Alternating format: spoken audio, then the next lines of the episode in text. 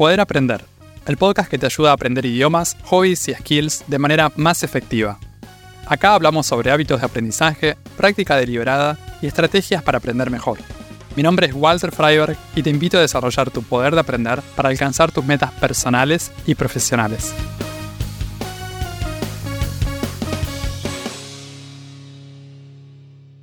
Los idiomas tienen el poder de transformar nuestros vínculos con otras personas, desde conocer gente nueva hasta ampliar nuestra forma de ver el mundo. Cuando aprendemos idiomas, creamos comunidad y también aprendemos de lo diferente. ¿Cuáles son las posibilidades sociales que surgen con el aprendizaje de un idioma?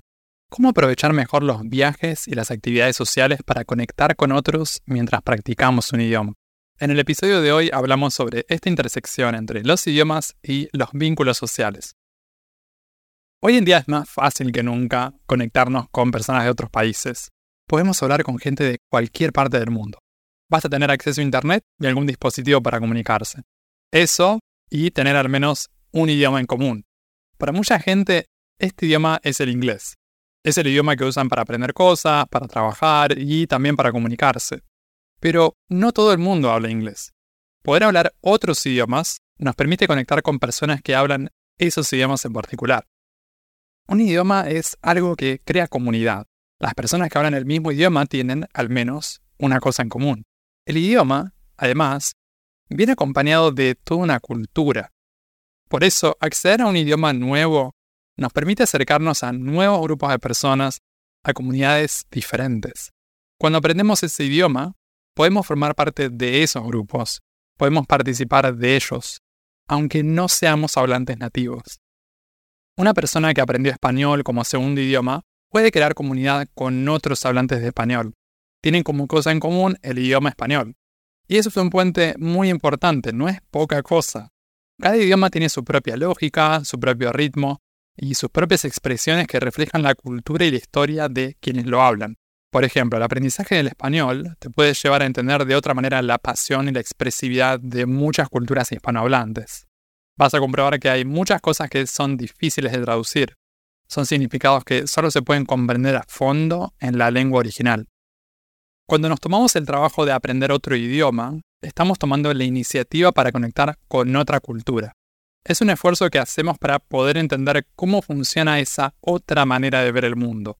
Y la recompensa de ese trabajo es poder participar de todos esos significados compartidos por quienes hablan el idioma. La preparación que hacemos, gran parte del aprendizaje, tiene por objetivo poder interactuar con distintas expresiones del idioma que nos interesan. La mayoría de la gente que aprende idiomas quiere poder conversar en ese idioma. ¿Por qué pasa esto? ¿De dónde viene este deseo de hablar el idioma? A lo mejor es una forma de crear comunidad con los hablantes de ese idioma. Es una especie de pasaporte o ticket para poder entrar a un mundo diferente. Sin eso, formar comunidad y conectarnos con los hablantes de ese otro idioma puede resultar mucho más desafiante. Necesitamos un primer punto de contacto, algo en común, y eso es justamente el idioma. Cuando hablamos de crear comunidad en otro idioma, muchas veces lo hacemos a partir de contactos individuales. Conocemos a una persona que habla el idioma que aprendemos, y después a otra, y así sucesivamente. Una de las formas típicas de practicar lo que aprendemos y de hacer amigos internacionales son los intercambios de idiomas. ¿Qué es un intercambio de idiomas? Fácil. Yo busco una persona nativa del idioma que aprendo y que esté aprendiendo mi primer idioma. Por ejemplo, yo soy argentino y hablo español como nativo. Y en este momento aprendo tailandés. Entonces, voy a buscar a una persona que hable tailandés de forma nativa y que quiera practicar español. De esa forma, yo ayudo a la otra persona a practicar español y la otra persona me ayuda a mí a aprender tailandés. Tal vez practicamos por chat, llamadas de audio o video, o si estamos en la misma ciudad, quizás nos encontramos en vivo. Hay muchas formas de organizar estos intercambios. Una manera muy popular es reunirse una vez por semana y hablar la mitad del tiempo en un idioma y la mitad en otro.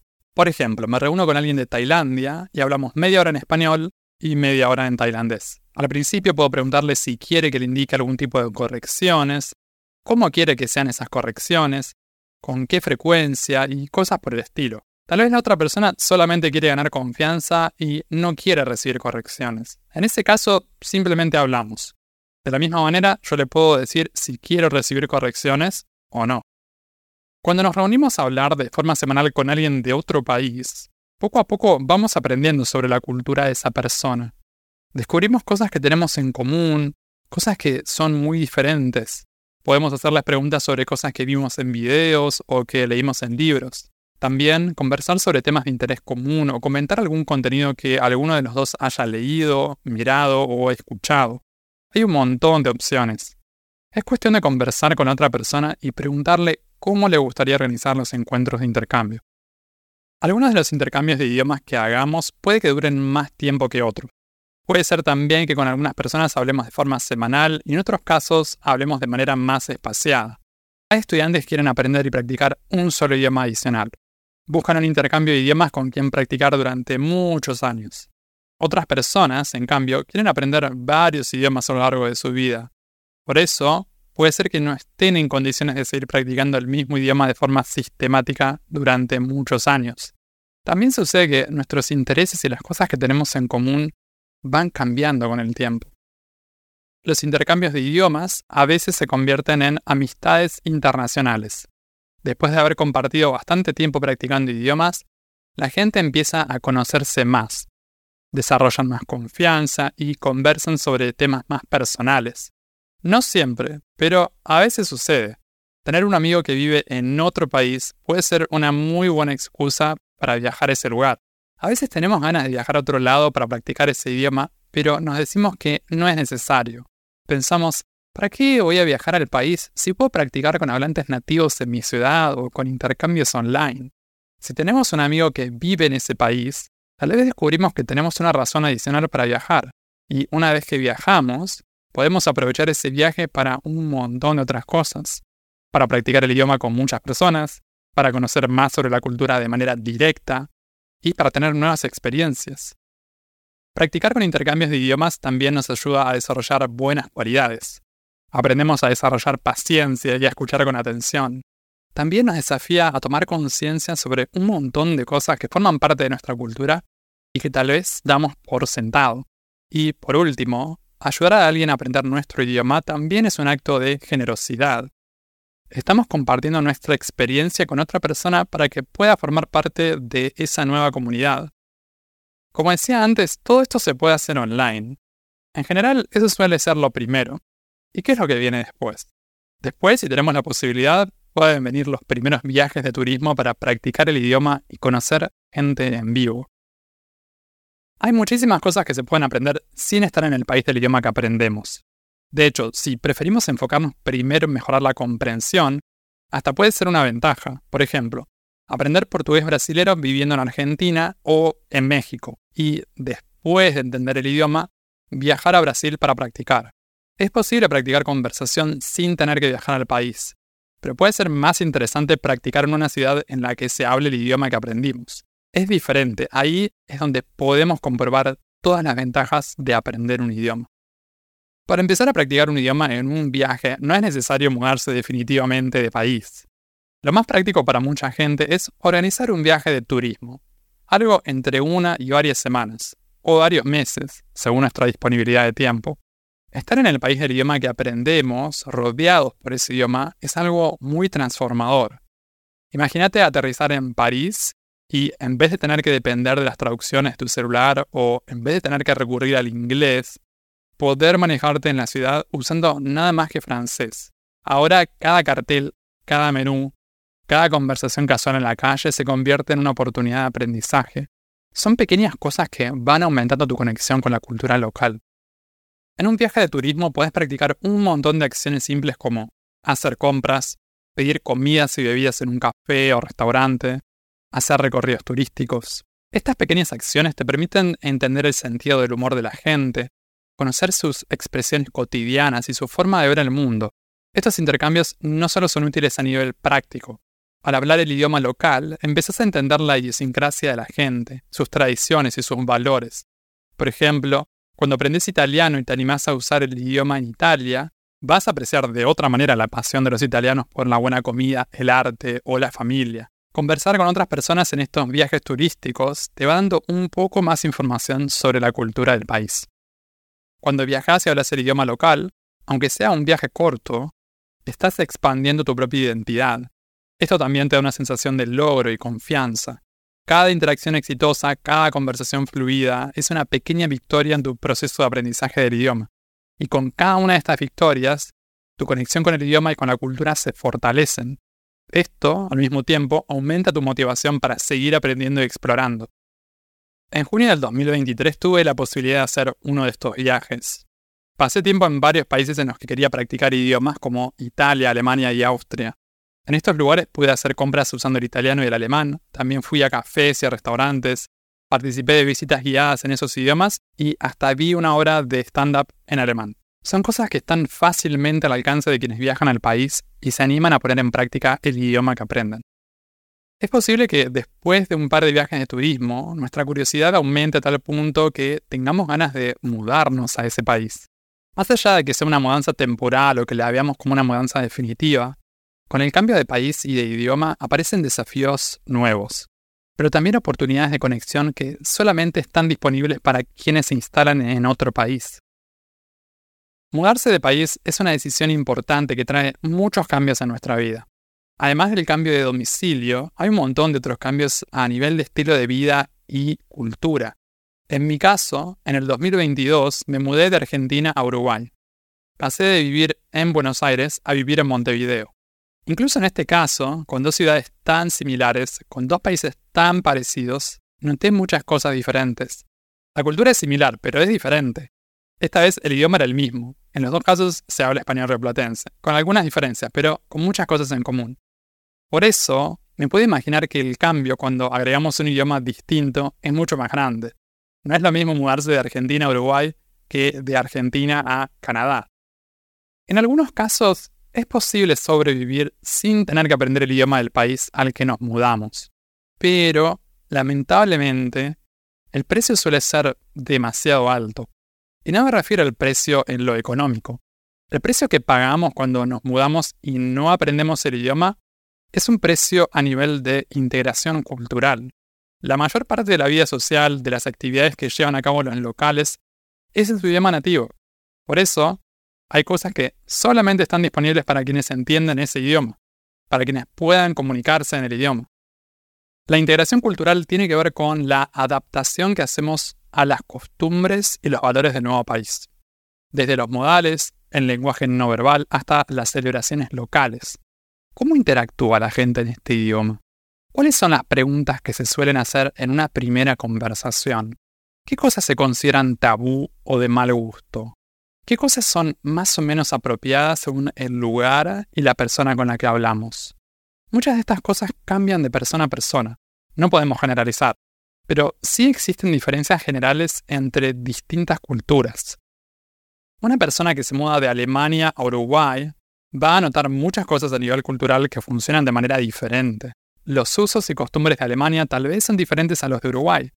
Puede ser que en algunos aspectos en Alemania sean más estrictos, en otros más relajados, en otros tengan un mayor sentido del humor, de qué cosas se habla, de qué cosas no se habla, cómo acercarnos a una persona desconocida, cómo iniciar conversaciones, cómo despedirnos de la otra persona. No existe una obligación de aprender todo esto, pero muchas personas encuentran que tienen una experiencia más agradable en el país después de adoptar algunas de las costumbres locales. De repente, interactuar con las personas que viven en el país se vuelve más fácil. Es más fácil conocer gente nueva, es más fácil hacer amigos, es más fácil crear vínculos con otras personas. Mudarte a otro país e integrarte culturalmente es toda una experiencia de transformación personal.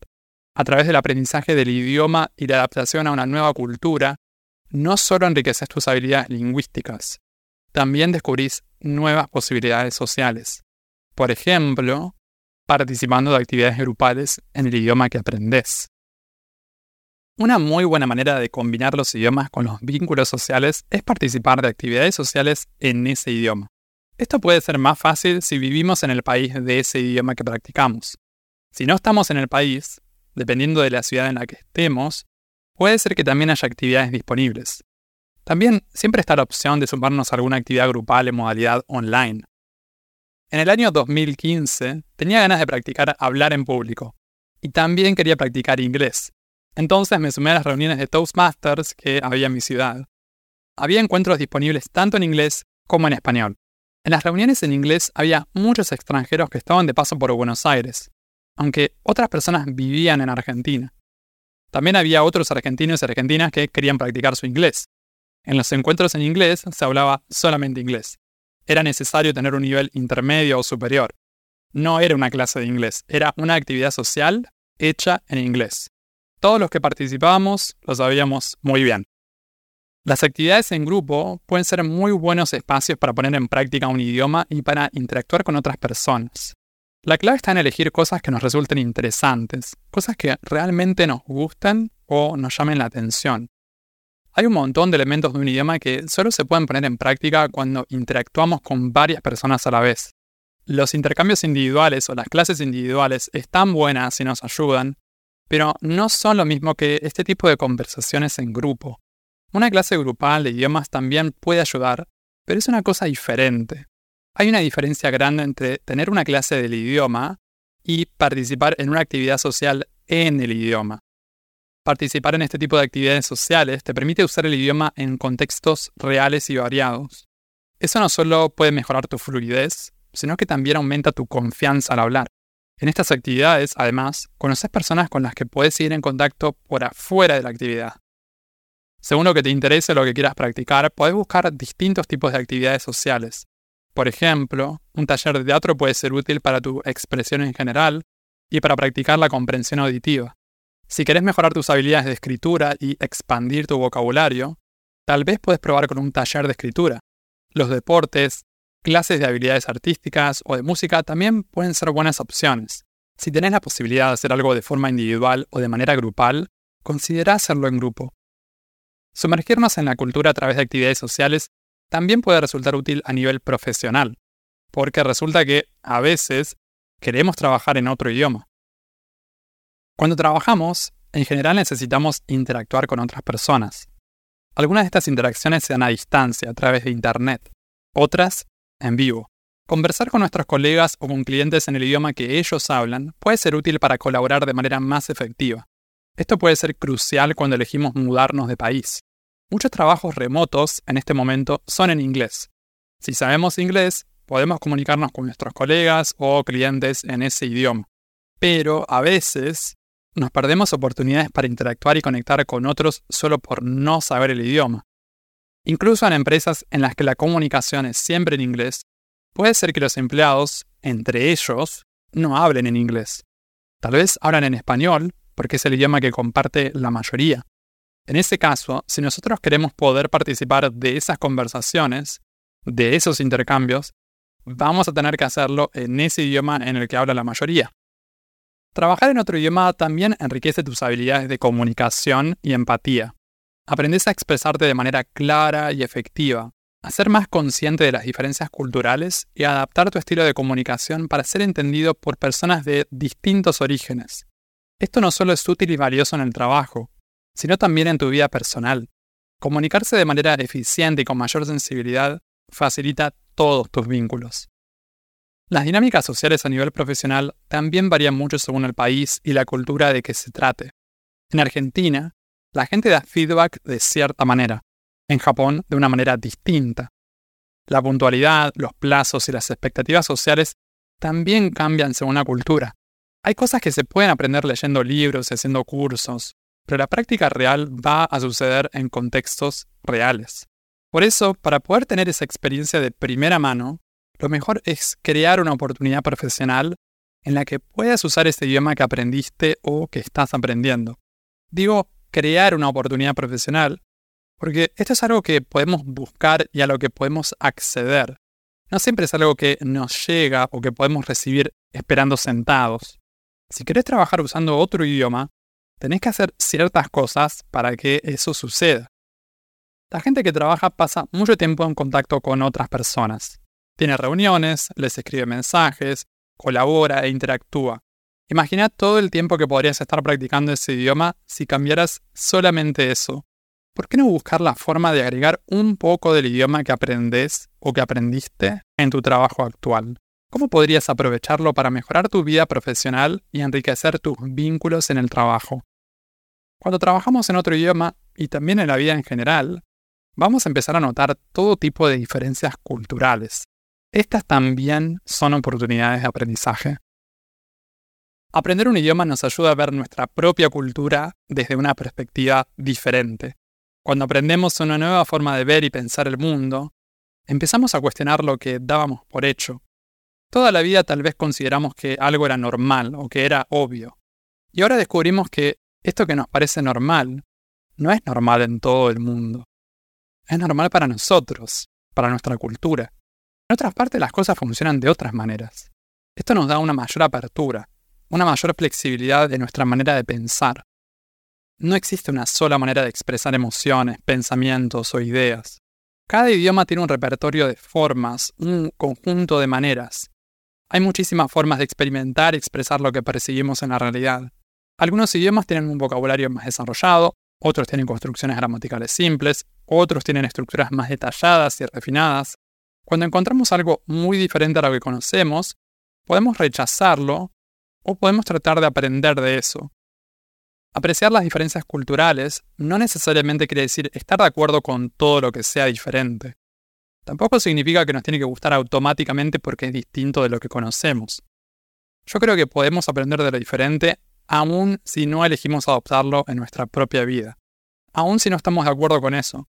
Tomar conciencia de estas diferencias, a veces, nos sirve para reafirmar algo que ya conocíamos y que ahora volvemos a elegir, pero en otros casos nos presenta una mirada nueva que jamás hubiéramos imaginado, algo con lo que nunca habíamos tenido contacto, y puede ser que esta perspectiva nos sirva más que la que teníamos antes, pero no lo sabemos hasta tomar contacto con eso diferente no lo descubrimos hasta acercarnos a ese idioma y a esa cultura distinta.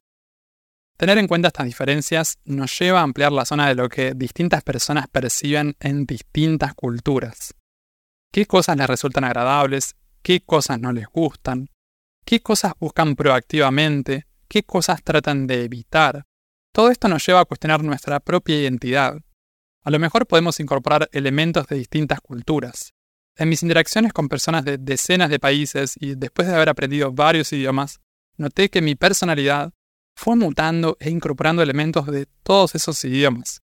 También, distintos aspectos culturales que vienen de la mano con los idiomas y con su gente. Hay lugar para todos. Aprender idiomas nos conecta con el mundo a partir de los vínculos individuales y grupales que tenemos con los demás. Es una forma de enriquecer nuestra comprensión cultural, Puede empezar como un intercambio de idiomas o como una amistad internacional, pero la transformación de conocer gente y de conectarnos usando otros idiomas es muy profunda. No solo aprendemos a hablar de forma diferente y adaptarnos a otras culturas, también aprendemos a ver el mundo con ojos nuevos, a apreciar de otra manera lo diferente y a desarrollar empatía. Puedes escuchar Poder Aprender en las principales plataformas de podcast y en YouTube. También te invito a suscribirte al newsletter semanal en poderaprender.com para enterarte de los nuevos episodios del podcast y otras novedades para aprender mejor. En redes sociales puedes buscar este podcast como Poder Aprender. Encontrá todos los links en la descripción. Y si te gusta mucho, si te sirve el contenido del podcast, te invito a dejar una reseña y una calificación de 5 estrellas en Spotify o Apple Podcast para que estos episodios lleguen a más personas y que más gente pueda aprender mejor. Eso es todo por ahora. Nos vemos en un próximo episodio. Sigan aprendiendo y acuérdense de practicar bien.